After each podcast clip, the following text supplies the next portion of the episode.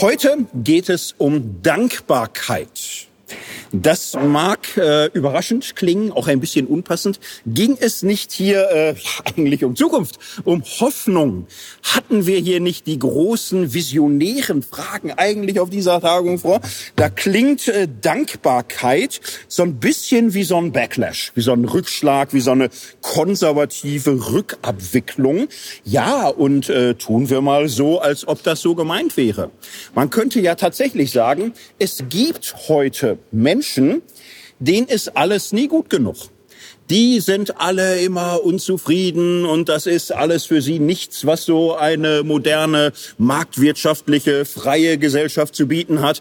Sie wollen Reformen, sie wollen Revolution, sie wollen Veränderung, sie brauchen Visionen, sie brauchen Utopien und alles, was ist, ist ihnen irgendwie nicht richtig genug, zu schlecht, zu kapitalistisch, zu autoritär, zu patriarchalisch und so weiter. So, und der Gegenschlag lautete, die Welt ist im Grunde also besser als sie je war. Den Menschen fehlt es nicht an diesem oder jenem an Veränderung, es fehlt ganz schlicht an Dankbarkeit. Dankbarkeit ist die unterschätzte Superkraft, die äh, viele Menschen einfach nicht so auf dem Schirm haben. Und das ist eigentlich das Hauptproblem. Wenn die Menschen äh, gründlicher über Dankbarkeit nachdächten und es auch ein wenig üben würden, würden wir in einer anderen Welt leben. Ja, es gibt so Dankbarkeitstrends. Weiß nicht, ob ihr das so mitbekommt. So, ich sah neulich eine Serie. Ja, ihr merkt was, ich weiß auch nicht. Ne? So, da gab's eine Frau, die war schlecht drauf. Die war nervös, die war gereizt und so. Alle merken, so ist sie schlecht drauf. Ne? Ihr, ihr Mann fragt sie, sag mal, hast du deine Medikamente nicht genommen und so? Sie sagt, doch, habe ich, weiß auch nicht. Meint er, oder hast du etwa vergessen, dein Dankbarkeitstagebuch zu schreiben? Und sie, ja, genau, stimmt, das ist es. Ne? Also, oh, aber waren erleichtert. Ne? Also, aber sie war schlecht drauf, weil sie echt vergessen hatte, ihr Dankbarkeitstagebuch zu schreiben. Aber schön, also dann, dann wusste sie es und dann, dann wurde es auch besser. Ja, ähm, das, das gibt's. Das ist äh, etwas, was viele Menschen tun. Ich war auch mal beteiligt in einem Forschungsprojekt über sowas. Also richtig klinisches, empirisches Forschungsprojekt, interdisziplinarisch. Da haben äh, Psychologen, Religionswissenschaftler, Theologinnen zusammengearbeitet. Wir haben da so ein bisschen geguckt, da einen Versuchsaufbau entwickelt und ja Menschen mit Diagnose unterschiedlichen Interventionen ausgesetzt. Und man ist ja ganz fies. Ne? Also man sagt für Menschen mit Schlafstörungen, für Menschen mit Stresssymptomen, für Menschen mit äh, Stimmungsschwankungen oder milde bis leichte äh, Depression. So hier und da so Versuch ist dann kostenlos und man kommt schnell dran. So und dann melden sich viele an und hoffen und so. Man nimmt die Hälfte, die andere nicht. Hat Vergleichsgruppen. Ah, fies irgendwie, aber man macht das so. Ne? Und dann haben wir die, die man genommen hat, auch ähm, unterschiedlich behandelt. Einige, die Hälfte wurde dann so Dankbarkeitstagebuch und Dankbarkeitsübungen App-basiert so, das kann man alles ganz wunderschön machen. Und dann hat man so eine schöne App, die sagt jeden Morgen Palim Palim und so. Da sind Sie schon für irgendwas dankbar. Und zwischendurch kriegt man auch, wollen Sie kurz innehalten und fragen, wofür Sie gerade dankbar sind.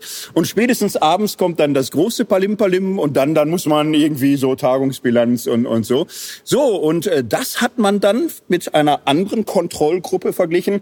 Die hatte dann Yoga oder autogenes Training oder sonst wie. So, und man hatte gleichzeitig die äh, Vergleichsgruppe ohne Behandlung auf Warteliste, die man befragen konnte. So, und das Ergebnis kurz und knapp, es bringt was. Also es bringt effektiv was. Dankbarkeitsübungen sind eine sinnvolle Intervention. Will ich die Details nicht und so. Also nicht so gut bei Angststörung, aber bei mittlere bis leichte Depression gut, bei Stress gut, bei äh, Schlafstörung gut. Jetzt auch nicht sehr viel besser als Yoga oder oder so oder, oder ähm, aber ja, es bringt, es bringt was. Es bringt auf jeden Fall sehr viel mehr als einfach immer weiter rennen oder so. Ne? Das ist schon. Es gab dann auch ähm, lustige Effekte. Man hat sich gefragt, bringt das was, äh, egal ob die Menschen fromm sind oder nicht? Hilft es bei frommen Menschen vielleicht äh, doppelt? Das bisschen traurige Ergebnis war, nee, also bei frommen Menschen hilft's oft schlechter sogar. Also ganz witzig. Weil die leichter zum Druck neigen, das Gefühl zu haben, nicht dankbar genug gewesen zu sein. Also, also war gar nicht ein super frommes sein, ist das irgendwie und so. Ja. Auch ein bisschen leider, muss ich sagen, ne? also fromme Menschen und Frauen, äh, Frauen müssen ein bisschen aufpassen, ne? weil es, es funktioniert weniger gut. Also wenn man säkularen Mann sowas machen lässt, man hat voll Effekte irgendwie, wen immer das trösten mag, ne? das ist schon irgendwie ganz gut. Ja, und äh, also das ist der seriöse Bereich. Der seriöse Bereich, wo man echt sagen kann, das ist boah, so darf man wissen, ähm, es gibt den nicht so seriösen Bereich, wo man sagt, Dankbarkeit kann so viel mehr, ihr ahnt es gar nicht. Gibt so eine ganze Buch und Film und wer weiß was für eine Reihe Imperium The Secret, wer das mal gehört hat. Und das ist im, im Grunde der 27. Neuaufguss äh, von bestimmten Formen magischen, positiven Denkens, wo einfach gesagt wird, ähm, das Tiefengesetz der Welt, ist ja Gravitation. Und Gravitation nicht nur so in der Materie oder so, sondern es gibt eine Art Prinzip geistiger Gravitation. Wer sein Geist positiv konfiguriert, glückliche Gedanken, positive Gedanken, Gedanken der Selbstaffirmation, des Empowerments, der Stärkung und wer positive Zukunftsimaginationen zum Teil seines Lebens macht und sich quasi so darauf übt, sich zu sehen als erfolgreich, als schön, als beliebt, als schlank, als vermögend, als Karriere und, und so, ne? Der wird wahre Wunder sehen. So, und, und so Bücher, die erklären das so auf sieben Seiten, für mehr reicht die Idee auch nicht. Und dann kommt tausend Geschichten, tausend Geschichten, wie Menschen also scheiß leben, schlechte Laune und so weiter. Und dann das Geheimnis entdeckt und so, ne, und da Coaching bekommen. Und jetzt mein Porsche, mein Haus, meine Frau, meine nächste Frau, meine übernächste Frau. Und, und was auch immer und so, ne, wie das dann alles irgendwie ist. Ja, aber ist der nicht seriöse Bereich Bereich, das äh, werde ich nicht weiter vertiefen und so. Da gibt's äh, keine Studiengrundlage für, dass das erfolgreich ist. Das lassen wir mal weg. So, aber ja gut, die Idee ist vorhanden, dass man durch Dankbarkeit die Welt rückwärts und vorwärts verzaubern kann, dass das die große geistige Energie ist, die eigentlich die Welträtsel lösen könnte. Wenn Menschen dankbar würden, weniger Gier, weniger Geiz, mehr Großzügigkeit, weniger Rache, weniger Vergeltungslogik, weniger so, ne, und jetzt alles hochrechnen und so, dass das könnte man auf alle Weltkrisen und, und so, wenn jeder Mensch jeden Abend fleißig sein Dankbarkeitstagebuch und so, alle Kriege zu Ende, alle beruhigen sich. Ja, oder auch nicht. Ja, mal gucken. Ja, wir steigen aber mal tiefer ein und sagen, ja, Moment. Denn das könnte man jetzt auf super christlich wenden und sagen, die ganze Tagung hat hier falsch angefangen. Dies Ganze da mit Hoffnung und Veränderung und Weltgestaltung und Zukunft und Vision und Gleichheit und Gerechtigkeit für alle und so. Oh, das, das macht unzufriedene Menschen. So, ne, wenn du dich da erstmal so reingegruft hast, dann, dann gehst du raus, äh, musst tanken, siehst die Bildzeitung und bist durch für den Tag. Ne, dann bist du völlig entsetzt, was Leute sonst für Fantasien haben und wie sie drauf sind und so. Also macht schlechte Laune einfach. Ne? Guckst irgendwo Leserbriefspalten oder so, schlechte Laune, ne? weil gemessen an, an das, wo du denkst, so, so müsste die Menschheit boah, zu viel Frustrationspotenzial ist das äh, vielleicht tatsächlich so der Move, um den wir uns bemühen müssen, wird dankbarer und es wird leichter. Fragen wir uns zunächst mal ganz schlicht, ähm, ja, was ist das? Was ist Dankbarkeit? Ich weiß, es macht nicht allen Spaß, aber ah, man schuldigt so ein bisschen dem äh, wissenschaftlichen Anspruch, ein bisschen zu erklären und so. So, Dankbarkeit ähm, erklären wir es mal sehr einfach. Danken ist ein relationales Verhalten mit dem Muster A dankt B für C. So. Ja, es fängt immer so unspektakulär an. Ne? Wir, wir pirschen uns da langsam hoch in der Wissenschaft. A dankt B für C. Das heißt, wir haben einen Empfänger, einen Geber und eine Gabe. So, und Dankbarkeit ist Reaktion eines Empfängers äh, gegenüber einem Geber für eine Gabe. Man könnte es auf einen Begriff bringen. Die Gabe wird beantwortet mit der Dankbarkeit. So, und der Dank ist im Kern eine Form von Freude mit Wohlwollen gemischt. Dankbarkeit ist ein gemischtes Gefühl. Das gemischte Gefühl besteht aus Freude über die Gabe und über den Akt des Gebens und Wohlwollen gegenüber dem Geber, von dem ich diese Gabe habe. In einem Wort ist Dankbarkeit oder man kann sie bezeichnen als Spiegelwohlwollen, weil ich die empfangene Gabe quasi spiegle durch zum Ausdruck gebrachtes Wohlwollen. So und dieses zum Ausdruck bringen des Wohlwollens geht in Wort und in Tat, in der Danksagung oder auch in der Gegengabe. Zoomen wir näher rein in dieses ganze Phänomen. Dieses äh, Phänomen Dankbarkeit setzt zunächst mal äh, eine kognitive Ebene voraus. Ich muss ganz schlicht wahrnehmen, verstehen, geistig realisieren, dass ich etwas bekommen habe. So, dann muss ich diese Tatsachenfeststellung ergänzen durch die Interpretation, dass es mir vom anderen vorsätzlich gegeben wurde. Also ich kann nicht im Zug sitzen, so, und dann geht der Sitznachbar auf Klo oder so. Er hatte ein Handy in der Tasche, das fällt mir, während er aufsteht, zufällig in den Schoß. Und ich mach da Danke, Danke. Na, das kommt nicht gut an. Ne, das kommt nicht gut an. Das wäre eine Fehlinterpretation. Er hat mir sein Smartphone nicht in den Schoß geworfen. Das muss man schon klar kriegen. So, ne, dass man nicht hier jedes Versehen irgendwie, Danke, so eine Großzügigkeit ist so selten heutzutage. Ich muss weinen und so. Nein, also man muss hier richtig interpretieren, dass irgendetwas auch mit Absicht quasi gegeben wird. So und implizit ist natürlich auch darin verbunden, dass es sich um ein Gut handelt. Man kriegt ja regelmäßig E-Mails, weiß nicht, ihr bestimmt auch, ich kriege sehr viele, wo Menschen fast tot sind und sagen, ich habe zufällig noch 19 Millionen übrig irgendwie. Ich habe so dein Profil gescannt, du machst einen sympathischen Eindruck, du kannst sie haben und so. Und da ist jetzt irgendein, musst mit meinem Notar, musst du glaube ich irgendwie, also ihr kennt das. Ne? Aber man, man merkt, oh, also, es sollen Menschen noch drauf reinfallen und so, ja, und so, ne? Oder auch die Trojaner, ne? Die Trojaner haben sich mal bitter vertan, ne? Ah, trojanisches Pferd und so. Also man muss kurz mal überlegen, Fantasien haben, ist das echt hier was Gutes oder ist es das nicht? So, also ihr merkt, Dankbarkeit, wow, ne, schon ein bisschen kognitive Ebene, Tatsachenfeststellung, Interpretationsleistung und Werturteil sind hier ineinander verschränkt. So, dann kommt hinzu die emotionale Ebene.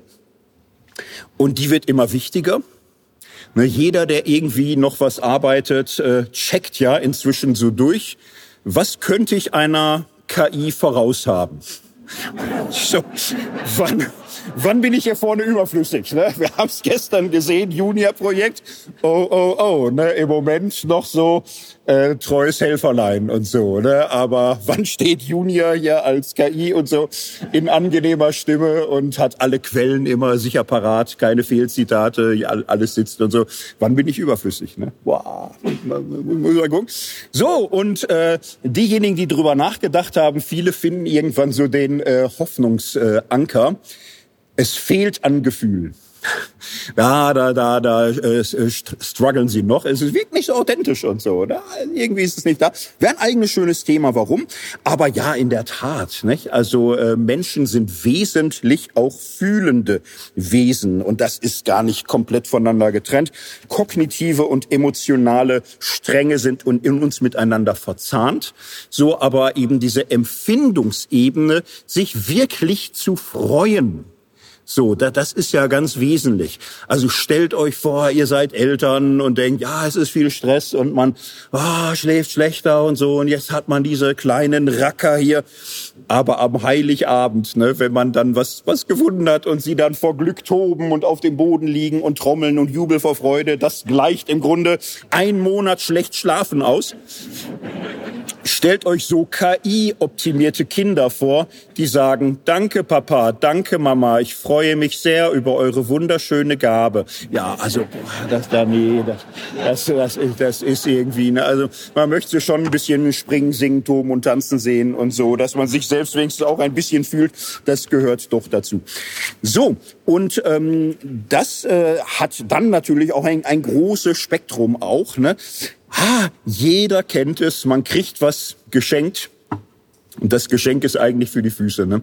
Man hat es schon oder man braucht es nicht oder wie auch immer und so. Ne? Also ja, aber die die soziale Erwartung ist, dass man nicht nur sich bedankt, sondern sich wirklich freut und so. Muss man die Beziehung abschätzen? Muss man es jetzt simulieren, Augen zu und durch? Oder ist das hier äh, authentizitätsverträglich genug? So und äh, manchmal kennt man vielleicht auch, ne, gibt ja Kinder, die irgendwann auch bei positiv affirmativem Erziehungsstil ernsthaft glauben, dass jedes von ihnen gemalte Bild eigentlich museumswürdig ist. So, ne, das ist schon. Und man ist gut beraten, das für eine bestimmte Lebensphase als Gesamteindruck auch aufrechtzuerhalten. Ne? Das ist immer so zu feiern und, und so. Ne? Und aber nein, das Kind hat gemalt. Es freut sich und dass man sich selbst freut, macht das Kind froh. Probiert es aus. Ne? Kann man sagen, ja, danke, schön. Nee, also pff, das, das äh, wird da, das Kind wird irgendwas merken oder so. Ne? Wird, es wird sich rächen in der einen oder anderen Art und Weise. So, und ähm, also kognitive Dimension, emotionale Dimension, praktische Dimension. Hier ist eben schlicht, äh, ja, gibt's die Verzweigung Sprachantwort. Man dankt mit Worten durch eine Danksagung, wie auch immer, so aber nicht selten auch durch eine Tatantwort, durch eine Gegengabe, äh, durch eine Umarmung, durch Freudentränen, wie auch immer. Das werden wir jetzt in der Folge gleich noch näher vertiefen. Darum hier nicht mehr. Wenn wir uns also fragen, was ist Dankbarkeit? Gar nicht so einfach. Dankbarkeit ist nicht nur ein Gefühl. Es ist Mitgefühl mit Freude und Wohlwollen, ganz klar. So, aber da findet mehr statt. Man könnte sagen, es ist eine Tugend. Ein Tugend ist der ja, positiv formatierte Habitus eines Menschen, also etwas, was durch Praxis und Übung quasi in eine Art permanentes Stand-by versetzt wurde, was immer wieder auch aktualisiert wird. Aber so ganz, ja, man, man weiß es auch nicht, weil hm, hm, hm, zu viel kognitives, emotionales reinspielt. Ähm, man nimmt manchmal so Begriffe wie Haltung oder Einstellung. Und darin ist es vergleichbar so Grundbegriffen wie Vertrauen und Hoffnung. So, und diese, nehmen wir mal Haltung, kein dolles Wort, aber diese Grundhaltung sind sehr, sehr wesentlich. Der christliche Glaube besteht eben nicht nur in Theorie, so Gedanken, Theologie oder irgendwas, besteht auch nicht nur in Praxis, tun, machen, sondern ist sehr häufig in, in vielen Dingen verwurzelt, verwoben in etwas, was die ganze Person erfüllt und durchdringt. So und Glaube besteht sehr stark auch darin, bestimmte Haltungen, so eine Frequenz, also so eine Sequenz von unterschiedlichen Haltungen miteinander zu verknüpfen und ähm, zu leben, in denen äh, bestimmte Sprachhandlungen, Gefühle, äh, soziale Bezüge und auch Denkweisen miteinander verknüpft sind. Ja, wozu ist das jetzt gut zu wissen? Ich weiß auch nicht. Ne? Aber ja, also, also man denkt drüber nach und äh, ein bisschen Klarheit im Kopf ist dabei ganz schön, weil wir jetzt im Folgenden dann auch bei Problemen, bei Schwierigkeiten bisschen diagnostizieren können, wo ist das Problem lokalisiert. Denn ihr habt es vielleicht gemerkt, Leben ist nie ohne Schwierigkeiten. Dankbarkeit ist alles andere als unkompliziert. So, und um komplizierte Dankbarkeitsverhältnisse analysieren zu können, ist so ein bisschen Begriffsinstrumentarium schon mal ganz gut. So, nach dieser äh, Einleitung springen wir jetzt ein bisschen mehr in die Geschichte hinein. Die ist ähm, schon auch interessant. Ich fange mal an mit einer ähm, ja, Geschichte, die ich mal so gehört habe. Ich verfremde sie krass. Ich kenne einen Menschen, der ähm, gearbeitet hat in der Begleitung, Betreuung von Geflüchteten. So, und da gab es eine Phase in irgendeinem Land Mitteleuropas und so, da waren also ganz viele Menschen, die wollten helfen, die waren sehr bereit, sich da zu investieren und reinzugehen und haben da überall mitgemacht und so. Es gab nach einer Zeit ja, Stimmung wurde schlechter, gesamtgesellschaftlich und boah, und komische Zeitungen Stimmung gemacht und so. Aber es gab auch bei den Helfenden mit der Zeit manchmal so ein Ding, dass sie sagten, ja, und ich mach's total gern und es tut mir auch gut. Und was mich wundert, die lieben Geflüchteten, die sind offenbar sehr traumatisiert dass die sich viel bedanken, kriege ich gar nicht mit irgendwie so. Ne? Das war so ein bisschen so ein Ding, ne? wo manche gedacht haben, ich hätte, glaube ich, mehr gedacht, dass ich äh, ständig umarmt werde und die mir ganz rührselige Dankbarkeitserklärung machen, aber findet nicht statt. So, und ähm, einer hatte dann eine sehr verstörende Geschichte. Er hatte einem Geflüchteten gegenüber jetzt weit, weit mehr als Dienst nach Vorschrift gemacht. Er hat sich da reingehängt, er hat sich da investiert, er hat da Schaden erlitten bei und war aufwendig, aber er konnte da jemandem wirklich helfen bei ganz komplizierten Dingen. Ja, sagt er Danke? Nö, sagt er nicht. Ne? War irgendwie nicht. Aber irgendwann kam er zu ihm und äh, sagte zu dem Helfer, hier, hast du Feinde? Der Helfer sagte, Feinde? Ich weiß nicht, ob ich Feinde habe. Warum fragst du? Und er sagte zu ihm nur, wenn du Feinde hast, sag Bescheid und komm zu mir, ich mach die kaputt. Das war seine Antwort. Ja, was macht so ein deutscher helfender Mensch und so? Der, sagt, nein, nein, das, das, geht gar nicht in unserer Gesellschaft. Ich habe erstens keine Feinde und, und wenn ich welche hätte, also man muss doch miteinander reden und so. Im, im aller, aller schlimmsten Fall würde ich doch zur Polizei gehen, dass die sich kümmern. Ne? Aber er sagte nur, du musst nicht Polizei gehen, sagst du mir, ich mach die kaputt. So, ne? Ja, für solche Fälle ist jetzt ein bisschen Soziologie und Anthropologie und so weiter ganz hilfreich. Ihr werdet merken, wir, wir kriegen das jetzt ein bisschen besser verstanden, als wenn man da so mit Alltagsgehirn reinschlittert in solche Lage. Ähm, es ist äh, kulturell ganz schlicht nicht universal. Äh, so diese Logik, äh, du machst was für einen und der sagt Danke, danke, danke und so. Das ist weniger universal, als man denkt. So, da gibt's sehr unterschiedliche Logiken so zwischen Menschen, Kulturen, geschichtlichen Epochen und so weiter. Leider ist das extrem kompliziert. Ethnologen sind wahnsinnig spannend. Am besten aber ähm, sagt man denen nichts, weil sobald man denen irgendwie was sagt, sagen die, ja, aber es gibt 17 Stämme, da ist es völlig anders. Und ich weiß, dass es immer 37 Stämme gibt, wo alles völlig anders ist in der Welt. Aber ich pick jetzt raus aus unterschiedlichsten Forschungen ein paar Beobachtungen, dass man eine kleine Ahnung von so Sachen bekommt. Aber es ist furchtbar kompliziert. Also radikal vereinfacht. Im 20. Jahrhundert hat sich äh, eine große Diskurslandschaft, Forschungslandschaft entwickelt um den Begriff Begriff der Gabe herum. Wenn man sich einen Namen merken möchte, weil man kann, nimmt man den Namen Marcel Maus oder Moss. So, der hat da intensiv äh, studiert, ethnologische Studien betrieben und da ist dann ganz viel, wenn ihr mal schaut, äh, Einführung in äh, Theorien der Gabe und so, ihr werdet noch und noch und noch finden, ist eine der schönen Querschnittsforschungen des 20. und 21. Jahrhunderts.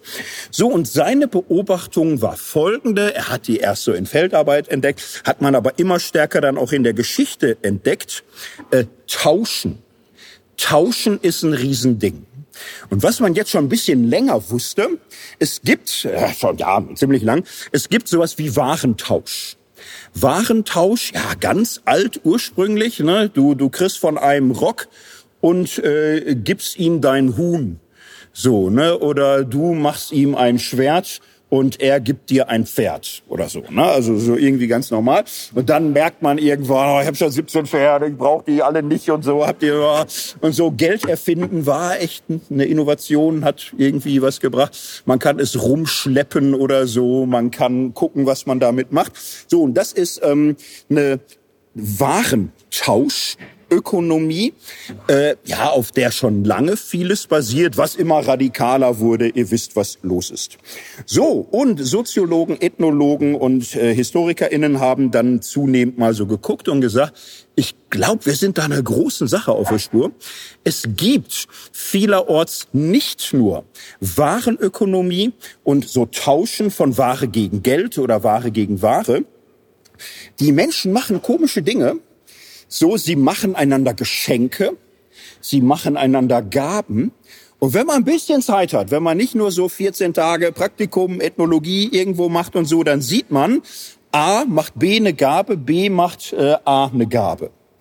So, es, es gibt so komische Verzögerungsprozesse, dass es nicht nur die äh, Warentauschökonomie gibt, die immer auf den Tisch, ne? Ware gegen Geld, Ding gegen Ding. So, es gibt eine Geschenkeökonomie, ähm, die erkennt man am äh, Moment der Zeitverzögerung. Du kriegst nicht etwas und gibst etwas zurück, sondern jemand gibt etwas und irgendwann gibt der andere. Und das ist ein sehr interessantes Forschungsobjekt. Es, es gibt diese Tauschlogik, aber eben nicht warentechnisch, sondern gabetechnisch. Und äh, ja, es gibt Kulturen, die Kinder tauschen. So, da ist das üblich. Du, du hast ein Kind, gibst es dem Nachbarn. Er hat ein Kind, du kriegst das Kind. Wirklich wahr? Finden die normal? So, ne, das sagen die, nö. Bewährt sich auch, hat so die Frequenz von Kriegen in unserer Inselwelt drastisch reduziert oder so, findet statt. Ähm, sehr häufig, ja, ähm, es wird geheiratet, so, ne, und dann Party, aber richtig Party und nicht da so ein bisschen, sondern äh, Party bis zur totalen Verschuldung, so dass alle kommen und alle sieben Tage singen, tanzen, feiern und alle kriegen Geschenke. So, und das wird erwartet, dass so, dass alle werden mit Geschenken überhäuft, Familie pleite, aber alle glücklich, hoch angesehen. So bis dann eben, ja, Gott sei Dank heiraten ja alle mal. Ne? Und man, kommt dann irgendwie so durch. Und äh, manche Soziologen waren sehr fasziniert und haben gesagt, oh wow, das äh, komisch ist es so, so aus kapitalistischer Perspektive, aber irgendwie haben die Austauschprozesse hier entwickelt, die echt ganz schön sind.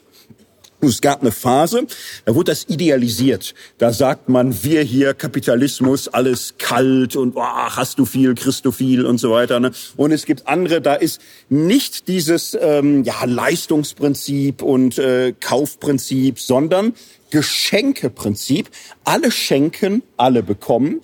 So, und da, da muss keiner reich werden. Im Gegenteil, äh, es, es ist die Ehre einer Familie, sich komplett zu ruinieren durch Geschenke. Ja, aber die sind dann eben auch überall und alles ist wunderbarerweise wiederhergestellt.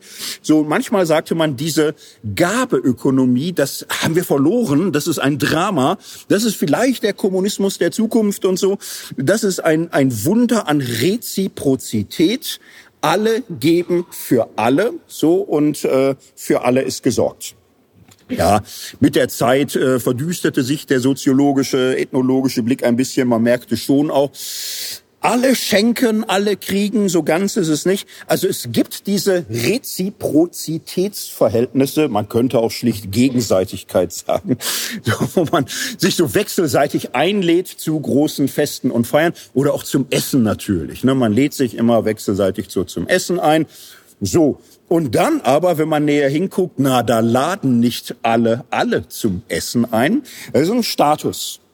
So Menschen einladen können, setzt ein bisschen was voraus. Du hast Platz, du hast Raum, du kannst das finanzieren. Und du lädst dann auch nicht wirklich alle ein, sondern ah, die, die die äh, entsprechend zurück einladen könnten. So, und dadurch entsteht so ein Zirkel, dadurch entsteht so eine gesellschaftliche Schicht, die sich einladen. So, und die äh, dokumentieren damit eben auch ganz schlicht eine, wir würden modern sagen, soziale Klasse, in die andere eben nicht mit einbezogen sind. So, es gibt andere Verhältnisse, da finden auch Gabeprozesse statt, aber nicht in dieser Logik der Gegenseitigkeit und Reziprozität, sondern es sind hierarchische Prozesse. Nochmal ein Beispiel aus dem Kino. Äh, der Film Der Pate Es sind junge Menschen anwesend, die schreiben sich das kurz auf, muss man gesehen haben, ne? muss man, muss man. Die jungen Menschen, der Pate, ne? alle drei Teile, keine Abstriche. Das, äh, ist, das muss sein. So, und das ist ein Musterbeispiel dafür. Mafia, Mafia-Gesellschaft und, und so, ne, und äh, der, der Mafia-Clan-Boss, so, so ist der Pate, so, der, der Großfamilie. Geht los mit einem, der Probleme hat, seine Tochter wurde sehr mies behandelt. Und er geht äh, zum obersten Clanchef und weint sich da aus, meine Tochter wurde mies behandelt ja, und ähm, dass du mich mal da rächst und so, ich könnte dich auch bezahlen. Der Pate ist äh, empört, er ist beleidigt und so, so läuft das nicht. So, er sagt, nein, nein, nein, so läuft das Spiel hier nicht. Ich werde deine, deine Tochter rächen. Und äh, der Schweinehund, der deine Tochter schlecht behandelt hat, wird das bitter bereuen. Und das mache ich einfach so. Das ist ein Gefallen weil du mir im Herzen liegst, weil ich dich lieb habe, weil ich dich ehre, weil ich deine Tochter mag, mache ich das einfach so für dich. Bezahlen, Frechheit und so. Ne? Und es wird der Tag kommen, da werde ich dich auch um einen Gefallen bitten. Da werden wir nicht diskutieren. Ja, der weiß Bescheid, ne? So, äh, Pate. Ne? So, und äh, das, äh, das ist eine andere Logik. So, du gibst, aber durch deine Gabe verpflichtest du auch Menschen. So, und das ist äh, völlig klar, dass du mit Gaben, dadurch, dass du Privilegien eröffnest, Stellung, Positionen verschaffst, dir damit auch in gewisser Hinsicht eine Zugehörigkeit kaufst. Das wird man sprachlich immer verschleiern, ganz grundsätzlich, aber es wird genau so funktionieren. So. Und äh, dabei ist es absolut nötig, dass man sich da nicht rauskauft oder so. Das ist gerade falsch, ne? sondern durch die Gabe, durch die ähm, Eröffnung von Privilegien wird eine Dauerstellung des Schuldners begründet und das ist ganz genau so gemeint, dass du wirklich dem Patron auch äh, verpflichtet bist. So, das ist eine spannende, schöne Beobachtung. Damit können wir jetzt ein bisschen arbeiten. Und wir machen das, indem wir uns hier eine wunderbare Bibelstelle näher anschauen, eine biblische Geschichte. Dafür sind wir ja auch hier. Ne? Und das ist so schön, wie alle sagen. Darum machen wir das ja hier auch immer wieder. Und ähm, wir nehmen hier eine Geschichte aus dem Alten Testament, zweite Buch Könige, Kapitel 5. Und ähm, das, das machen wir jetzt hier nicht als äh, öffentliche stille Zeit und so. Ne? Also es ist irgendwie auch schön und erbaulich, aber wir wollen was lernen. Wir wollen im Sinne historischer Anthropologie mit Grundwerkzeug von gabetheoretischem Besteck einfach mal hier so ein bisschen schauen, was ist da los. So, das ist eine Geschichte von Elisa, Nachfolger von Elia. Ihr frischt alle schnell die Bibelkunde aus eurem Leben auf und Menschen mit strenger, frommer Kindheit. Jetzt profitieren sie. Ne? Jetzt haben sie da richtig was. Wunderbar. Es geht um Elisa und dem aramäischen Feldhauptmann Naaman. So. Und Situation Naaman, Feldhauptmann bei den Aramäern. Ja, Aramäer. Das ist die Zeit, bevor Assyrer, bevor Babylonier gar oder so, ne, also ältere Königszeit. Und die Aramäer ah, waren so die regionale Vormacht. Wechselvolle Verhältnisse, Nordreich, Südreich, alles sehr kompliziert und so. Man lernt fürs Examen, man vergisst die Hälfte, man frischt auf. Brauchen wir jetzt alles nicht. Aber ist so ein bisschen nicht auf Augenhöhe ne? nicht auf Augenhöhe. So, und es wird beschrieben, so, ne, also ja, Kriegsmann und so haben in Israel gerne mal gezeigt, äh, wer die Vormachtstellung ist. So, und er hat da unter anderem ein junges Mädchen weggeführt aus Israel und ja, mehr oder weniger als Sklavin sich gehalten. Jetzt war er wohl ganz nett. Das Mädchen dachte unterm Strich, ich hatte viel Pech im Leben, aber es hätte noch schlimmer kommen können. Also hm, er geht. Und er hatte, ähm, er war erfolgreich, er war sehr angesehen bei seinem König. Er war aber aussätzig. Ah, keine Apothekenlandschaft, Salben, war alles noch so ein bisschen und so. Ne, man wusste auch nicht. Und hm, das, das war so das Ding und ähm, nichts half. Aramäer wussten auch nicht, wie sie ihm helfen konnten. Und ähm, das junge Mädchen sagte, ach, dass mein Herr wäre bei dem Propheten in Samaria. Der könnte ihn von seinem Aussatz befreien. So, sie weiß noch so in Samaria Nordreich, Nordreich, so, ne, Elia, Elisa, da gab's Dinge, ne? Da, da gab's Heilungsdienste oder so ohne Lug und Trug. Da lief was. So, ja, was macht man dann? Man geht den Dienstweg. Ne? Also ja, er, er wendet sich an seinem König und sagt, ja, hier, guck mal, ich habe da so eine Gefangene. Du siehst diesen Mist hier an meiner Haut und so. Ähm, aber in Israel, da, da, da soll's was gehen. So, König von Aram sagt, zieh hin, ich will dem König von Israel einen Brief schreiben. Ah, wir denken wieder an der Patin, der Patin. Ich werde ihn um einen Gefallen bitten. Und äh, er weiß dann hoffentlich Bescheid.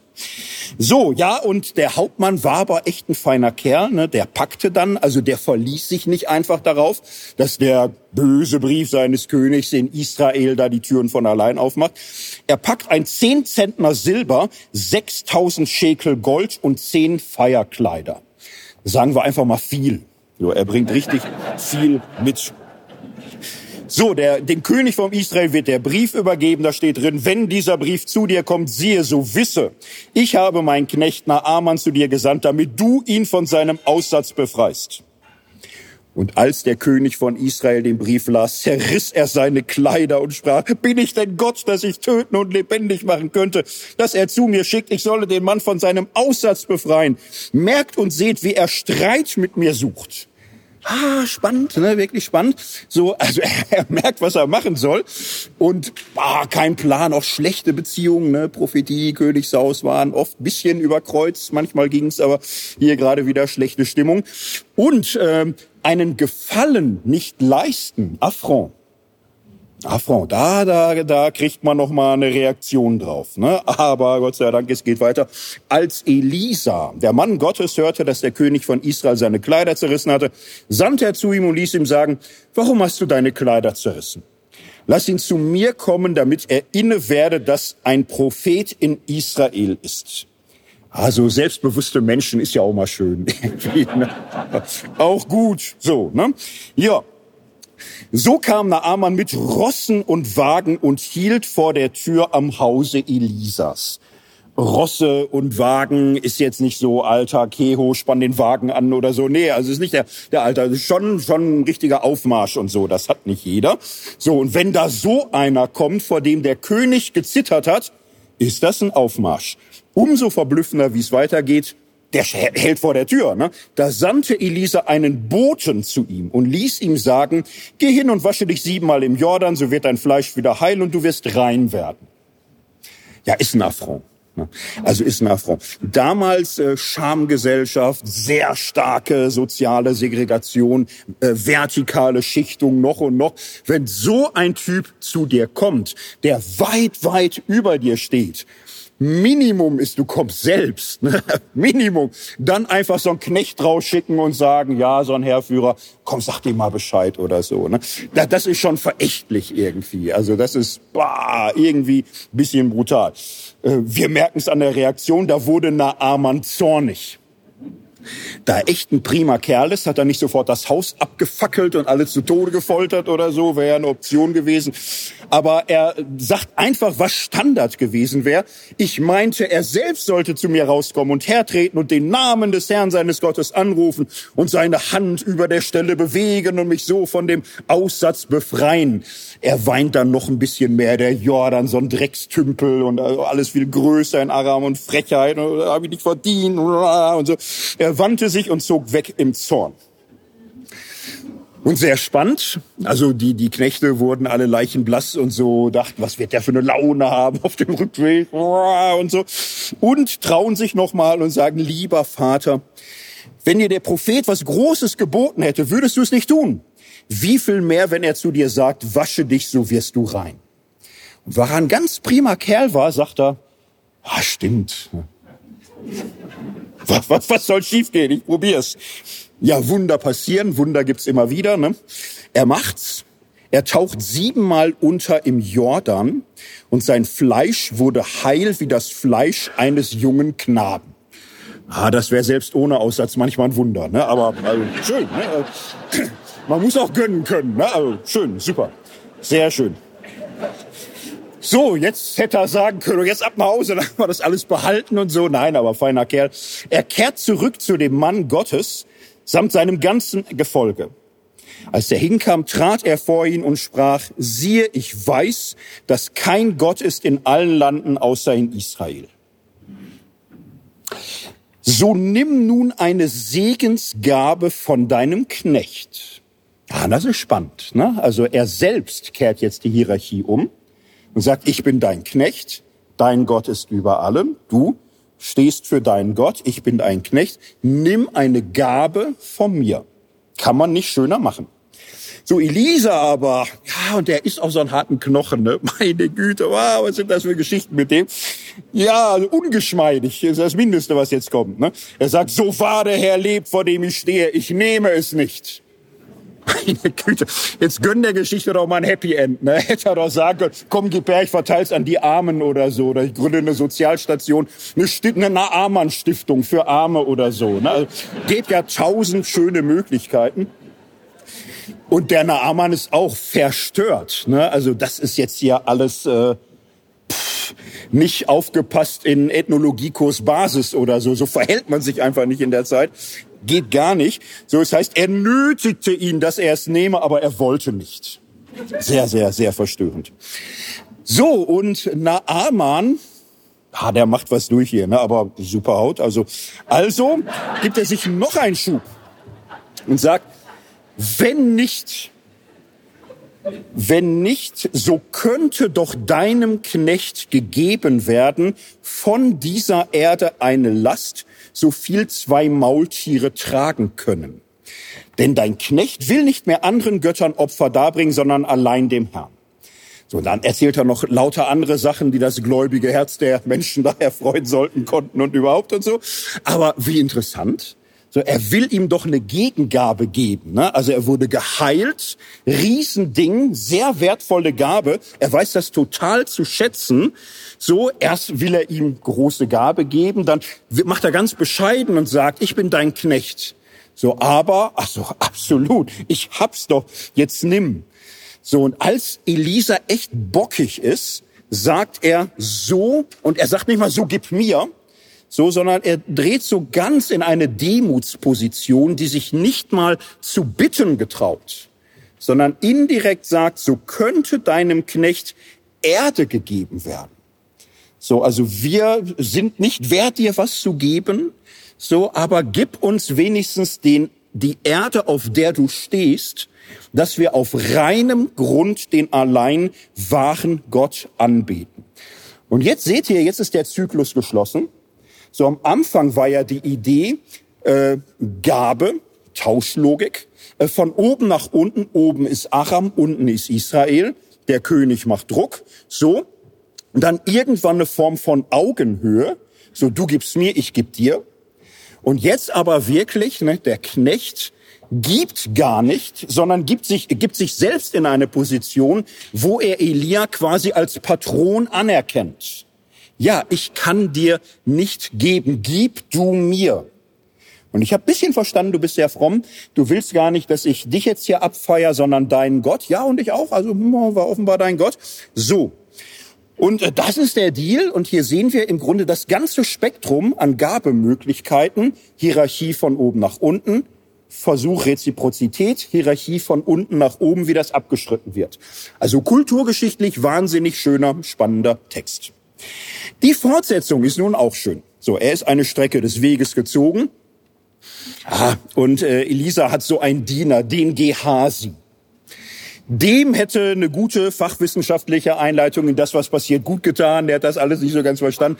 Der zieht Schnütchen, der ist unzufrieden, weil er sagt, mein Herr hat diesen Aramäer Naaman verschont und hat nichts von ihm genommen. Und äh, er ist auf so einer Logik, das ist einfach doof.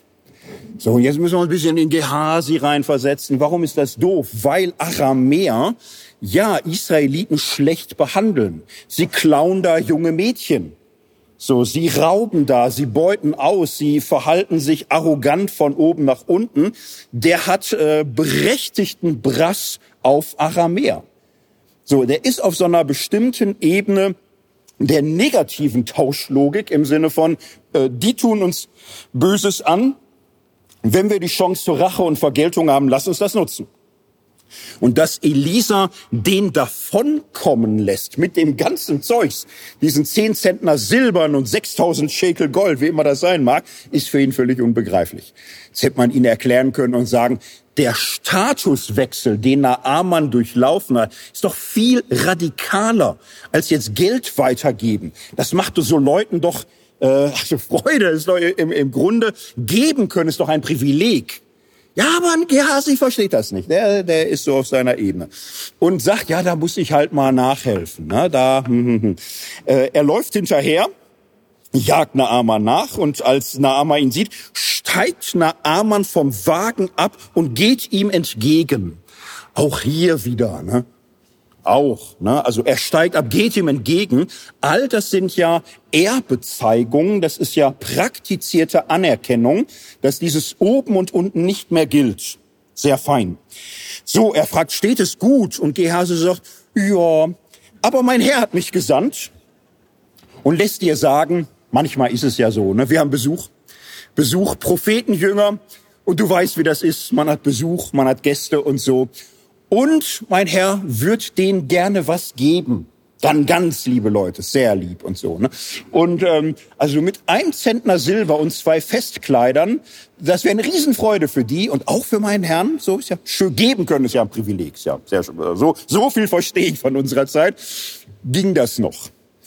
Ja, Naaman sagte er, komm, nimm zwei Zentner, ne? Und er nötigte und bindet zwei Zentner Silber in Beutel und zwei Feierkleider und sagt den Dienern, tragt's vor ihm her.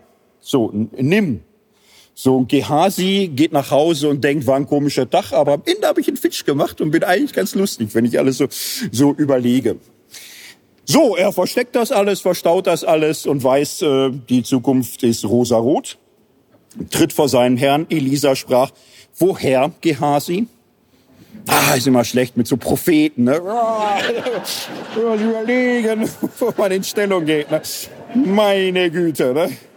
Aber das merkt er auch nicht, ne? Also, ähm, dein Knecht ist weder hierhin noch dorthin gegangen. Man ahnt das Ende, ne? Oh, oh, oh, oh. Äh, aber der Prophet sagt, ist nicht mein Herz mit dir gegangen, als ein Mann sich umwandte und von seinem Wagen dir entgegen? Ist es an der Zeit, Silber und Kleider zu nehmen und Ölgärten und Weinberge, Schafe, Rinder, Knechte und Mägde? Ja, mach du mal. Aber der Aussatz Naamans wird dir anhangen und deinen Nachkommen alle Zeit. Und da ging Gehasi von ihm hinaus aussätzig wie Schnee.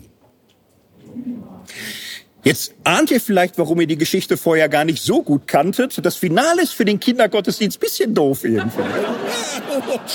Eine super Geschichte, ne? Also, eigentlich toll, ne? Aber am Ende denkt man, ach Mensch, da kann man da die Bibel nochmal umschreiben oder so. Gibt's da eine Version für sechs bis zwölf oder so, ne? Das heißt, der Witz ist für sechs bis zehn ist wahrscheinlich wieder fantastisch, ne? Aber ab zwölf kriegt man da so Fragen und, und denkt, na, muss das so sein?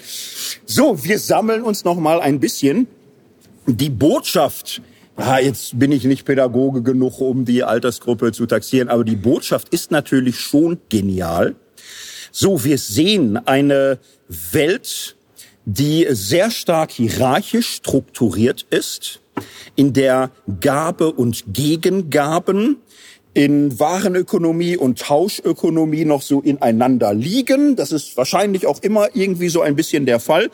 Und ähm, Gabeaustausch immer auch Hierarchien zementiert. Und äh, für Religionsgeschichte ist das das Normalste von der Welt, dass auch mit den Gottheiten im so einem Sinne gedealt wird. So, man bringt sich immer in Tauschpositionen. Die Götter geben, dass man ihnen wiedergibt. Man gibt den Göttern auf, dass sie geben mögen. Und was wir bei Elisa sehen und was das dann schon auch so ein bisschen groß und einzigartig macht, der ist ein harziger, kantiger Typ. Aber die Logik ist ja, äh, Gott ist kein Tauschpartner. Mit Gott macht man keine Deals. Und äh, mit Gott ist man schon mal gar nicht auf Augenhöhe. Du bist aber auch nicht in einer hierarchischen äh, Wechsellogik von Gabe und Gegengabe mit Gott. Äh, vor Gott gibt es keinerlei Tauschlogik. Was Gott gibt, ist reine Gabe. Und du kannst äh, nichts dazu tun. Du kannst es nicht erzwingen, du kannst es nicht erbetteln, du kannst es nicht abbezahlen. Es ist reine Gabe. So, auf einer anderen Ebene funktioniert es nicht. Und das ist schon so etwas, was in der hebräischen Bibel an vielen Stellen herausgearbeitet wird. Jetzt weiß ich nicht religionsgeschichtlich genug, ob man da sagen kann, es ist komplett einzigartig. Wahrscheinlich gibt es dann 17 Stämme, wo man sagen würde, ja, das ist aber ganz genauso. Aber es ist ähm, nicht das Übliche, nicht das Normale. Es ist äh, ein großer Ausreißer. Es ist neu. Es ist für viele auch äh, verstörend. So dies, du kannst mit Gott nicht tauschen. Wer das in einem biblischen Text mal sich äh, gebündelt anschauen möchte, Psalm 50. Psalm 50, äh, da sagt Gott den Leuten, ihr hört mal zu, ihr opfert mir brav. Ihr meint es gut, ich fühle das auch. Aber ganz ehrlich, also die ganzen Tiere, die ganzen Gabe, Ziegen, äh, Schafe und alle, ist ja alles meins. Bin ja, ah, bin Gott, ne? Also muss man mal drüber nachdenken, ist ja alles meins und ich brauch's eigentlich gar nicht, ne? Gar nicht, tut mir leid, so ist lieb, aber nee. Und ähm, opfere Gott Dank. So, und erfülle dem Höchsten deine Gelübde. Das ist es. So, und das ist sehr speziell, so, das ist wirklich so ein Eigenklang äh, des biblischen Gottesverhältnisses.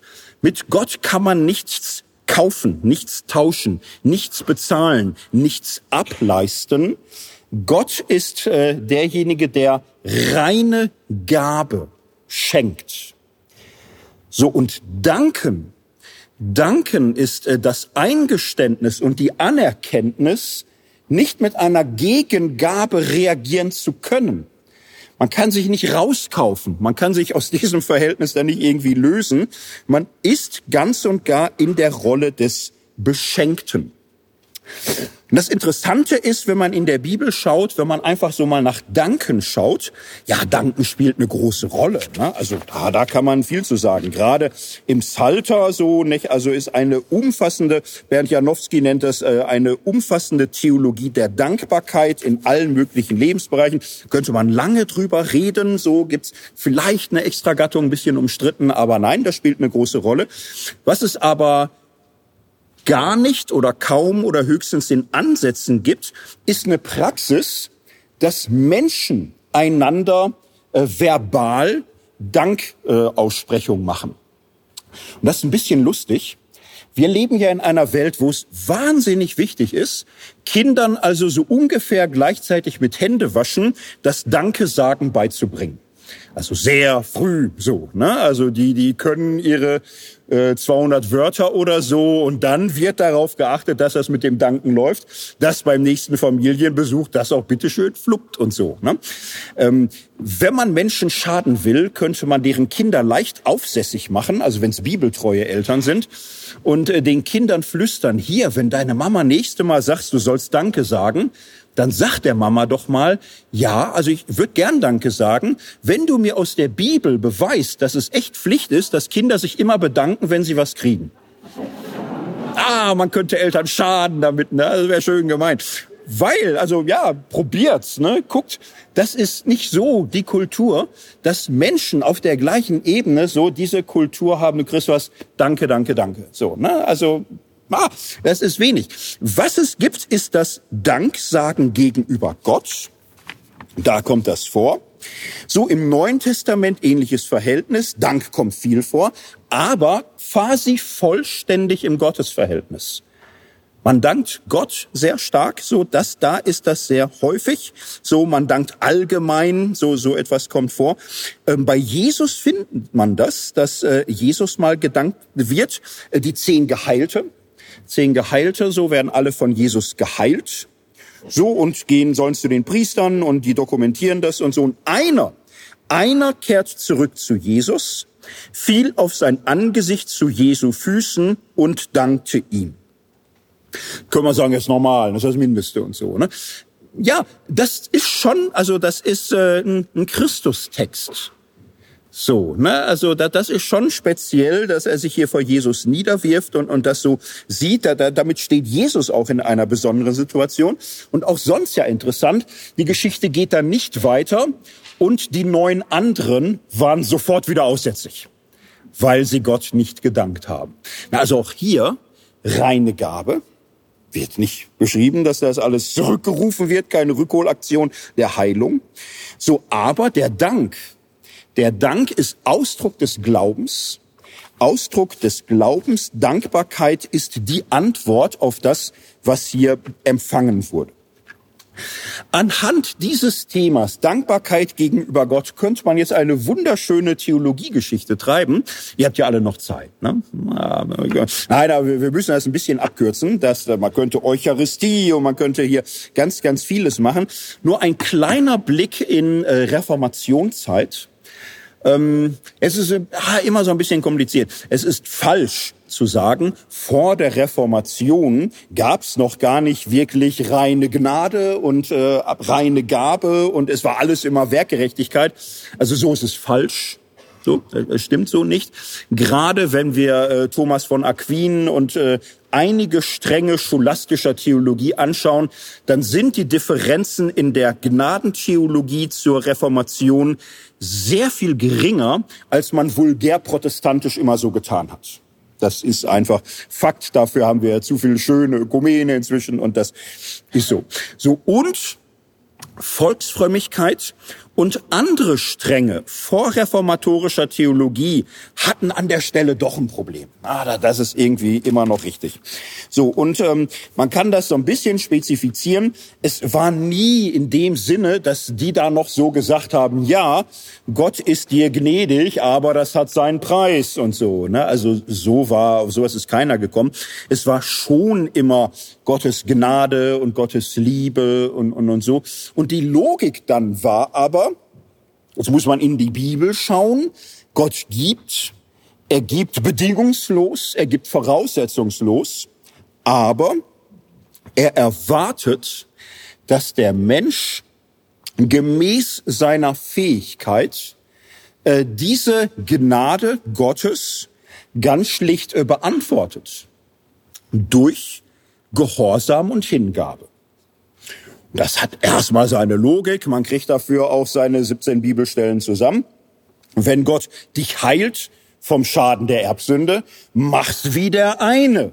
So, mach's wie der eine und fall vor Jesus nieder und sage Danke und dann lebe, wie Jesus das so beschreibt.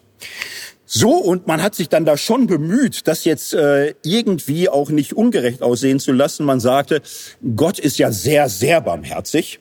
Ähm, es ist ja nicht so, dass Gott von dir verlangt, dass das, was er dir gibt, dass du das jetzt wieder gut machst oder ihm das auch gibst.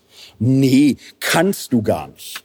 Gott schenkt dir ein neues Herz, er schenkt dir ein neues Leben, er schenkt dir Heiligen Geist, er schenkt dir seine Freundlichkeit und Gott verlangt überhaupt nicht, dass du ihm Gleichwertiges gibst. Das Einzige, was Gott verlangt, ist, dass du ihm einfach alles gibst, was du geben kannst. Ist viel weniger, ne? ist fast nichts. Was, was kannst du Gott geben? Fast nichts. So, aber Gott ist so großzügig, dass er nicht den Ausgleich sucht. Er will einfach nur, dass du ihm alles gibst. So. Und ja, da, das kann man feiern ne, und sagen, wie großzügig ist der Herr, ne, preist ihn in Ewigkeit. Und äh, in Luther wurde in so einer Schule groß, wo es immer hieß, darin zeigt sich die Barmherzigkeit Gottes. Ne, die Erwartung ist, facere quod in C est, wenn der Mensch alles tut, was in ihm ist. Dann reicht's. Dann reicht schon. Müsste halt alles sein. Wenn du ein bisschen was zurückhältst für dich, wenn du Gott nicht alles gibst, oh, dann such mal nach Hananias und Sapphira im Buch der Apostelgeschichte. Bibeltreu erzogene Menschen zucken zusammen und so. Und so. Ja, aber ist gerecht, ne? ist gerecht. Alles so. Und äh, Luther ähm, quälte sich ewig und drei Tage an diesem alles, weil er selbst wenn er alles gab, am Ende bei gründlicher Seelenanalyse immer da stand, ich habe alles gegeben, was ich kann, bis zur totalen Erschöpfung. Aber habe ich es aus Liebe und mit Freude getan? Oder habe ich es getan, aus Angst verloren zu gehen? Ach, und wenn man sich an Ehrlichkeit bemüht, es ist hart und, und so. Ne? Er merkte, selbst wenn ich alles gebe, tu ich's aus Selbstsucht und gebe darin doch nicht alles sondern vielleicht viel, aber nicht mich selbst. So und ähm, im Grunde ist die Reformation, die reformatorische Entdeckung, eine Entdeckung der reinen Gabe Gottes, eine Gabe, für die es auch kein Äquivalent gibt sondern das Äquivalent zur reinen Gabe ist das reine Empfangen.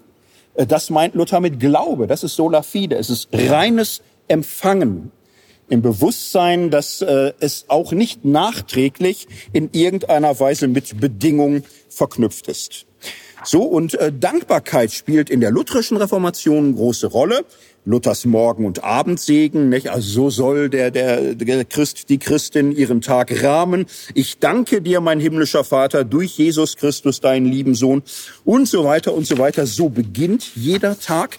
Kleiner Katechismus schon in der Schöpfung geht's los. Gott hat uns geschaffen. Er beschirmt, er behütet und versorgt uns und das alles aus lauter väterlicher, göttlicher Güte und Barmherzigkeit ohne all mein Verdienst und Würdigkeit, also reine Gabe, keine Vorleistung, keine Nachleistung, kein Deal.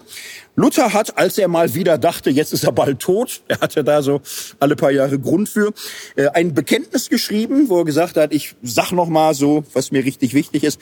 Das ist sehr spannend, Bekenntnis von 1528, wo er die Dreieinigkeit Gottes äh, ganz erklärt von der Idee der Gabe her. Er sagt, Gott, das sind drei Personen und ein Gott, der sich uns allen selbst ganz und gar gegeben hat, mit allem, was er ist und hat. Und ihr seht die Zuspitzung, Gott gibt nicht nur etwas, sondern sich. Gott ist der, der alles gibt und sich selbst dazu. Nicht nur ein Schlaraffenland baut und sagt, komm, hab Spaß, aber lass mich in Ruhe, äh, sondern er gibt sich selbst gibt Beziehung, Barmherzigkeit, Nähe. So, und er geht das durch, äh, Jesus Christus, der sein Leben für uns gegeben hat. Der Heilige Geist ist die ewige göttliche Gabe, das große Geschenk, also reine Gabe. Glaube lebt nicht in der Tauschlogik, sondern im reinen Empfangen. Sehr viel Religion, sehr viel Frömmigkeit funktioniert nicht so. Der eine oder andere erinnert sich vielleicht und so. Sehr viel Frömmigkeit funktioniert mit Fußnoten, mit äh, verklausulierten Bedingungen. Und da ist immer drin, Gott gibt. Aber jetzt möchte er schon auch, dass du nach seinen Regeln lebst. Und äh, du, du ja, musst halt dann nach Gottes Vorstellung leben. Ne? Und wenn du Ingo bist, dann kannst du nicht irgendwie einen Klaus küssen oder so. Ne? Ja, dann Hölle, Hölle, Hölle. Da, das, das ist, äh, hat, hat Gott nicht gewollt. Ne? Und äh, dann hast du Gottes Gabe verspielt. So einfach ist es. In manchen Kreisen. So, das, das ist da die Logik. Ähm, hier ist immer klar, ja, Gott gibt, Gott schenkt, erstmal voraussetzungslos, aufs Ende betrachtet nie bedingungslos.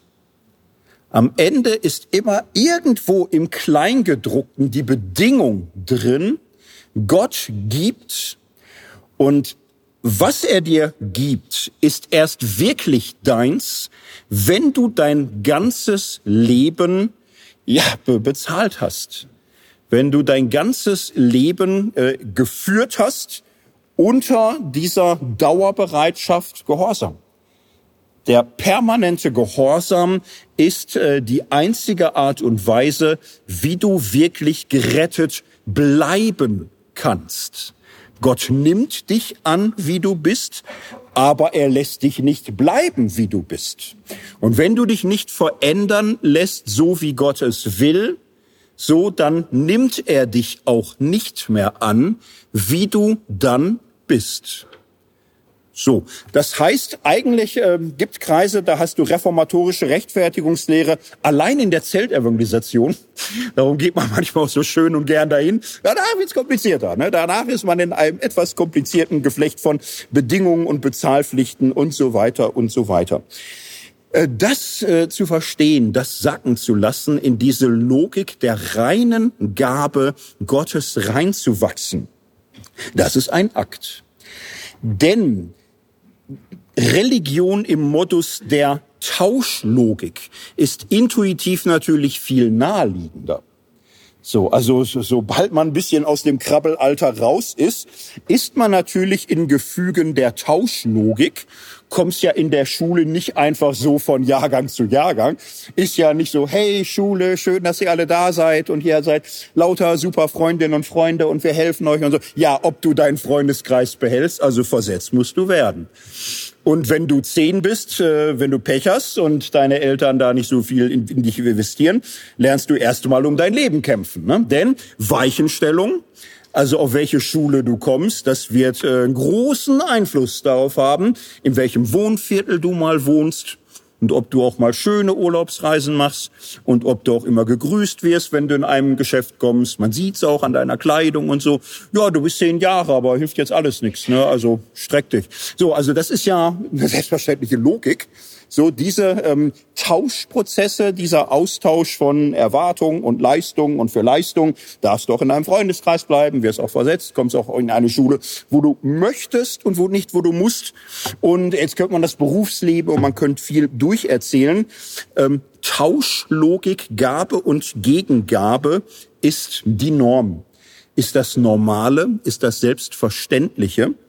Darum ist ja die romantische Liebe äh, so beliebt und für viele so erstrebenswert, weil es im Grunde so ein bisschen der Ort ist, wo man sich bedingungsloses angenommen sein, wenn es geht, für immer erhofft und ersehnt. So ein Ort, wo du nicht äh, kämpfen muss, um im nächsten Jahr noch dabei zu sein.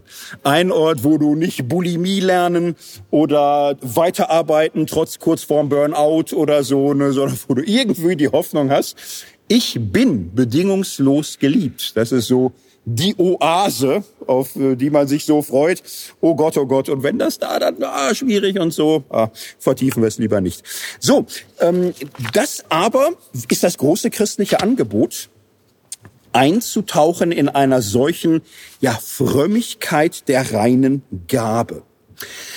So wäre ein möglicher Abschluss. Ich möchte aber ja, noch ein bisschen Probleme erzeugen. Mal ein bisschen überlegen. Jetzt könnte man sagen, Ah, gut, ja, war jetzt nicht komplett uninteressant. Ich nehme mal mit, ähm, Dankbarkeit äh, muss man ein bisschen üben und muss man ein bisschen gucken und, und so. Und ja, ja, ist vielleicht auch, auch, auch ein Weg. So, und äh, ja, hat man auch gemacht. Wenn man aus heutiger Sicht zurückschaut, es, es gab eine starke kulturelle Steuerung Richtung äh, Dankbarsein ist echt toll. Zwischenmenschlich Richtung toll, den Eltern gegenüber, den Lehrerinnen gegenüber, gegenüber allen. Dankbar sein ist echt schön. So. Und Gott gegenüber zumal. Und dankbar sein ist auch echt wichtig. Und das kann kann zu einer Ideologie der Dankbarkeit werden. Ideologie der Dankbarkeit, was meine ich damit? Nietzsche ist ja auch ähm, ja jetzt äh, also nicht im Fanclub, ne, nicht äh, Fanclub-Vorsitzender Christentum Basel oder so, nee, war er nicht. Aber so Nicht-Fans sind ja manchmal auch ganz hilfreiche Kommentatoren. Nietzsche fand die Dankbarkeitsideologie vieler Christinnen schwer zu ertragen. Ich habe jetzt hier so ein Zitat, das ist äh, leider ausfällig gegenüber schwäbischen Menschen. Ich entschuldige mich stellvertretend für Nietzsche, aber was sollen wir machen? Ne? Äh, es, es ist so, er sagt, also hochproblematisch, was soll man anfangen, wenn Pietisten und andere Kühe aus dem Schwabenland den armseligen Alltag und Stubenrauch ihres Daseins mit dem Finger Gottes zu einem Wunder von Gnade, von Vorsehung, von Heilserfahrung zurechtmachen.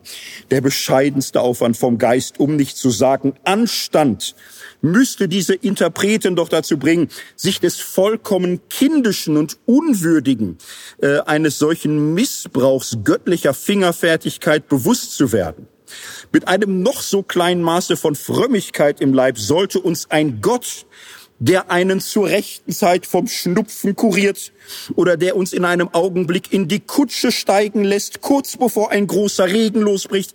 Ein so absurder Gott müsste er uns doch sein, dass wir ihn abschaffen müssten, wenn er existierte. Ein Gott als Dienstbote, als Briefträger, als Kalendermann, ein Grunde, ein Wort für die dümmsten aller Zufälle, die göttliche Vorsehung, wie sie heute noch ungefähr jeder dritte Mensch in Deutschland glaubt, wäre ein Einwand gegen Gott, wie er stärker gar nicht gedacht werden könnte. So der liebe Nietzsche. Und ja, kann man beleidigt sein und so, aber man kann da im Eilverfahren auch raus und so. Und was er meint, ist ja Menschen, die immer für irgendwas dankbar sind. Und, und ja, heute würde man sagen, ich habe einen Parkplatz gekriegt und es war der allerletzte und ich hätte sonst noch viel. Und da, da ist gerade jemand rausgefahren, als ich kam und ich habe Gott so gedankt, weil ich, ja, und, und, und so Geschichten. Ne? Und dann, dann kann man da sich viel machen. Diese Bereitschaft für alles und für jedes zu danken, ist natürlich für eine Gesellschaft auch sehr schön, vor allem die, die oben sind. So ist auch sehr schön für geistliche Leiter so, ne, gibt ja so Kirchen, wo so geistliche Leiter, also wenn du an die Spitze kommst, scheint's da richtig geil zu sein, weil alle dich ehren und alle so ein bisschen lernen, also eine kritische Grundhaltung. Nee, kommt nicht so gut an irgendwie, dann bist du da der Störenfried oder die Störenfrieder und so. Du bist dankbar. Du bist dankbar äh, dafür, wie die geistliche Leitung sich in dich investiert und so.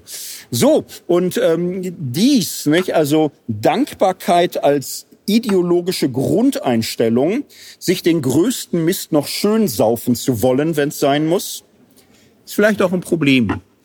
So, und viel Christentum hat sich darin gesuhlt, ihrer königlichen und kaiserlichen Majestät untertänigst zu danken für alle Güte, die wir von Dero empfangen im Namen unseres allerhöchsten Königs Gottes im Himmel. Und untertänigst tun wir Dank und sagen Lob und Preis dafür, dass Iro Maj und, und so weiter. Also die, die Menschheitsgeschichte ist voll von solchen Texten und die Christentumsgeschichte ist teilweise schwer zu ertragen, wie fromme Menschen sich gesuhlt haben in einer ideologischen Dankbarkeit die so grundsätzlich genommen wurde, dass sie Kritik unfähig gemacht hat, zu Lasten vieler Menschen ganz unten. So, also Dankbarkeit. Ich habe gerade so ein bisschen so getan, super Sache, schön und so. Aber erster Einwand, Dankbarkeit hat wirklich ihre Schwierigkeiten. Ich möchte so eine kleine Lokalgeschichte erzählen, die ein bisschen witzig ist. Tübingen. Tübinger Stift, eine Institution hier. Ne? Boah, könnte man jetzt viel erzählen von äh, Hegel und Schelling und, und so. 60er Jahre ist da bisschen raue Stimmung. Und äh, 60er Jahre Zeitbruch und so, die Jungs kriegen lange Haare. Was ist denn mit denen? Haben die Drogen schon probiert oder so? Man weiß es nicht und so. Und äh, die, die Hausordnung sieht vor, Mittagessen, ja, da kommt man nicht rein und äh, wirft sich übers Buffet oder so, sondern man wartet, bis es durch ein Dankgebet eröffnet wurde. So, damals gab's Mai 1968 so eine Stiftrevolution. Man sagte, mit der Demokratie wagen wir, wir können mal ein bisschen probieren, so, ne? wir können mal schauen. Stiftler haben damals eine Umfrage gemacht, äh, ob andere das Tischgebet auch so wahnsinnig nervt und hat da eine Umfrage gemacht und die deutliche Mehrheit war dafür, das Gebet gehört abgeschafft. Und die Gründe waren ganz schlicht die, die sagten, es ist für uns unerträglich, während Napalmbomben auf vietnamesische Kinder geworfen werden und wo in den ehemaligen kolonialisierten Länder äh, des Südens Menschen hungern müssen, weil wir vor Gier und Wohlstand kaum noch geradeaus gucken müssen, dass wir in einer Welt der Ungerechtigkeit, des Krieges und der Ausbeutung dankbar sind für unsere schwäbischen Maultaschen auf dem Tisch.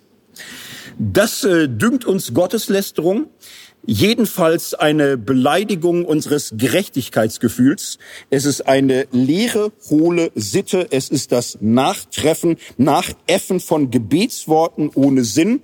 Und ähm, es ist im Grunde, wie sagten Sie, äh, angesichts dessen, dass ein Großteil der Weltbevölkerung Hunger leidet, ein Skandal, den wir absetzen gab dann Arbeitsgemeinschaft, Tischgebet und so. Man nahm das wahnsinnig ernst. Jetzt irgendwie ein Parlament stürmen ist ja auch furchtbar anstrengend und so. Man nahm sich erstmal einen erreichbaren Gegner.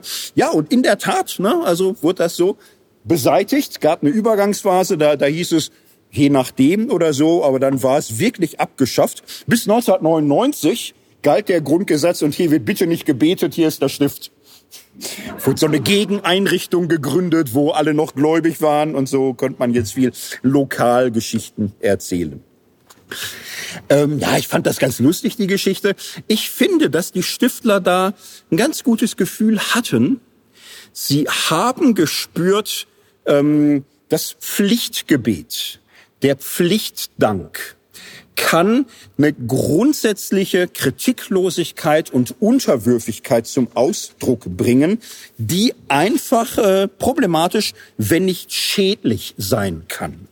Dieser Pflichtdank ist eine Vereinseitigung, wenn nicht Verarmung des Glaubens.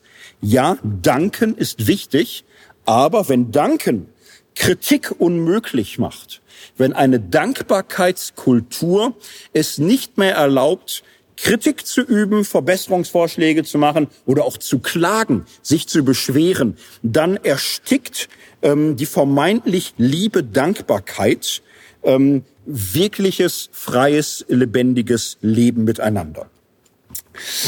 Dankbarkeit hat Ambivalenzen. Dankbarkeit kann eine Falle sein. Dankbarkeit kann eine Falle sein, etwa in dem Sinne, dass sie die äh, ja verinnerlichte der, der verinnerlichte Dauerdruck ist, dass ich Gott unendlich viel schulde und dass mein Beten, mein Frommsein, mein Gutes tun, mein in der Gemeinde dienen nie genug ist.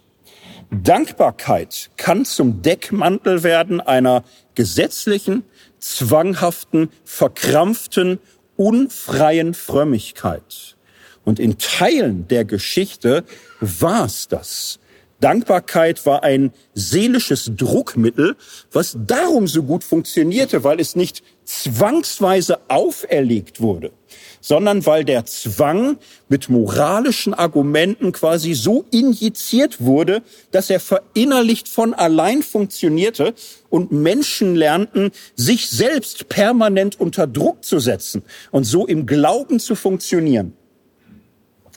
Böse Zungen sagen, der Kapitalismus funktioniert grundsätzlich so, aber das würde jetzt weit führen. Ne? Aber äh, Frömmigkeitsgruppen haben offensichtlich so funktioniert. Oder aber eben auch, wir haben das Stiftbeispiel oder Nietzsche gesehen, äh, permanenter Dauerdank kann kritikunfähig, ja bis hin zur Wahrheitsunfähigkeit machen. Jetzt möchte ich am Ende aber noch mit einem leisen Hohelied auf das Danken enden. So, also es kann eine geistliche Haltung sein, zu sagen, ich gewöhne mir jetzt mal für eine Zeit das Danken ab, mal gucken, was passiert. So, ich weissage euch, ihr werdet nicht vom Blitz erschlagen, ah, bisschen schwierige Weissagen, aber in der Regel wird es nicht passieren. Aber dem mal nachzuspüren, auf den Mechanismus achten, das, das kann, glaube ich, ganz gut sein. So schließen aber doch noch ein kleines Lob des Dankens. Möchte mir davon einem Lied helfen lassen, Matthias Claudius, täglich zu singen. Matthias Claudius ist der von Der Mond ist aufgegangen, ist leider oft so das Einzige, was man kennt. Da gibt's viel mehr. Erste Strophe heißt bei ihm, ich danke Gott und freue mich wie's Kind zur Weihnachtsgabe, dass ich bin, bin und dass ich dich schön menschlich anlitzt habe. Das Lied heißt täglich zu singen. Die erste Strophe stimmt da schon einen schönen Ton an. Er dankt ja Gott nicht für etwas, sondern für alles. Ich danke Gott, dass ich bin, bin.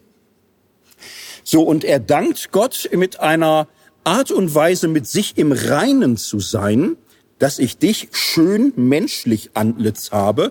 Er dankt Gott inklusive einer Freude an sich selbst. Gibt so Menschen, die können nicht mal Gott danken, ohne sich selbst dabei niederzumachen. ist nicht zu empfehlen. So, also Dankbarkeit als Ausdruck der Freude an sich selbst und im Bewusstsein, dass Leben eine Gabe ist.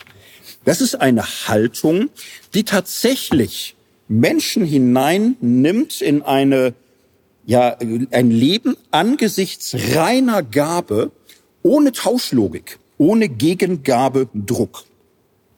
So dann wird in den folgenden Strophen äh, Dankbarkeit hier als Lied deutlich als ein Deutungsmuster mit hoher Erschließungskraft für eigene Lebenserfahrung. Strophe 4 heißt, ich danke Gott mit Seitenspiel, dass ich kein König worden. Ich wär geschmeichelt worden viel und wär vielleicht verdorben. Das finde ich ganz gut. Ne? Also heute liegt das nicht so ganz nah zu sagen, äh, kein König, aber wer will schon äh, Bundeskanzler sein, Wirtschaftsminister, aber hat nicht viel Glück. Nein, aber es gibt ja Sachen, worauf man Bock hätte. So, also YouTube-Star oder irgendwas, hätte man vielleicht Bock. Aber diese Idee, etwas, wo man ja auch ähm, sich so eine extra Runde Neid gönnen könnte, einfach mal so zu wenden, dankbar zu sein für Versuchungen, die an einem vorbeiziehen, dankbar zu sein für manches vermeintlich Schöne, dessen Folgekosten man nicht tragen muss. Lied geht weiter, fünfte Strophe. Auch bete ich ihn von Herzen an, dass ich auf dieser Erde nicht bin ein großer, reicher Mann und auch wohl keiner werde. Ja. Ja, ich arbeite in der Schweiz, ich muss vorsichtig sein mit der Strophe und so. Aber was soll man machen? Ne? Ich habe auch eine arme Jugend gehabt und überhaupt. Und ähm, was hier, ähm, er führt es dann im Folgenden aus. Ne? Also nächste Strophe sagt er, und denn all das Geld und all das Gut gewährt zwar viele Sachen, Gesundheit, Schlaf und guten Mut kann's aber doch nicht machen. Es ist ein Danklied, was nicht nur oberflächlich dankt für die Güter, sondern ein Danklied, was gleichzeitig arbeitet an der Wertehierarchie im Lichte des christlichen Glaubens so und gleichzeitig Werte einschärft, was es wert ist, dass man dafür dankt. Gesundheit, Schlaf, guten Mut. Denn die sind doch bei Ja und Nein ein rechter Lohn und Segen. Drum will ich mich nicht groß kasteien des vielen Geldes wegen. Na, als ihm später Angebote gemacht wurden, hat er es angenommen und so ist immer schwer, so schöne Lieder ein ganzes Leben durchzuhalten. Und umso wichtiger können so Lieder sein, weil sie Orientierung schenken, Orientierung stiften, was wirklich dank- und denkwürdig ist. Möchte schließen mit einem ähm, letzten Lied. Ihr kennt es alle. Das Lied Danke. So, danke für ähm, diesen guten Morgen. Es war ja damals ein Skandallied. Ich weiß nicht, ob ihr euch das noch so vorstellen könnt. Danke für diesen guten Morgen. Danke für jeden neuen Tag. Danke, dass ich all meine Sorgen auf dich werfen mag. Kirchenmusiker haben es für einen Skandal gehalten, für Trash, für Schlager, für Schnulze. Ich selbst kenne noch Kantoren, die gesagt haben, ich hack mir eher die Hände ab, bevor ich Danke auf der Orgel spiele und so. Das hat's wirklich gegeben, so. Und war aber ja auch ein erfolgreiches, liebes, schönes Lied. Möchte jetzt nicht ganz durchgehen, sondern ganz schlicht das schöne Ende. Es endet damit, ach Herr, ich will dir danken, dass ich danken kann. Allein der Abschluss ist es wert, das Lied zu singen, weil es so fein ist. Auch das eigene Dankbarkönnen ist Grund dankbar zu sein. So, und das ist eine tiefe biblische Linie. Jesaja-Buch, wir hatten es heute schon. Jesaja 26 heißt es, alles, was wir ausrichten, das hast du für uns getan. Kann Jeremia nehmen, bekehre du mich, so will ich mich bekehren. Epheser, wir sind sein Werk, geschaffen in Christus Jesus zu gutem Werken, die Gott zuvor bereitet hat, dass wir darin wandeln sollen der Charakter der reinen Gabe Gottes. Rechtfertigung, Liebe, ähm, Reich Gottes, wie immer wir es nehmen wollen, Jesus Christus, zeigt sich daran, dass selbst das Glauben können Geschenk ist, dass selbst die Dankbarkeit Gabe ist. Eine solche Dankbarkeit ist nicht das Einzige, was der Glaube braucht, aber etwas, was ihm sehr, sehr gut tut.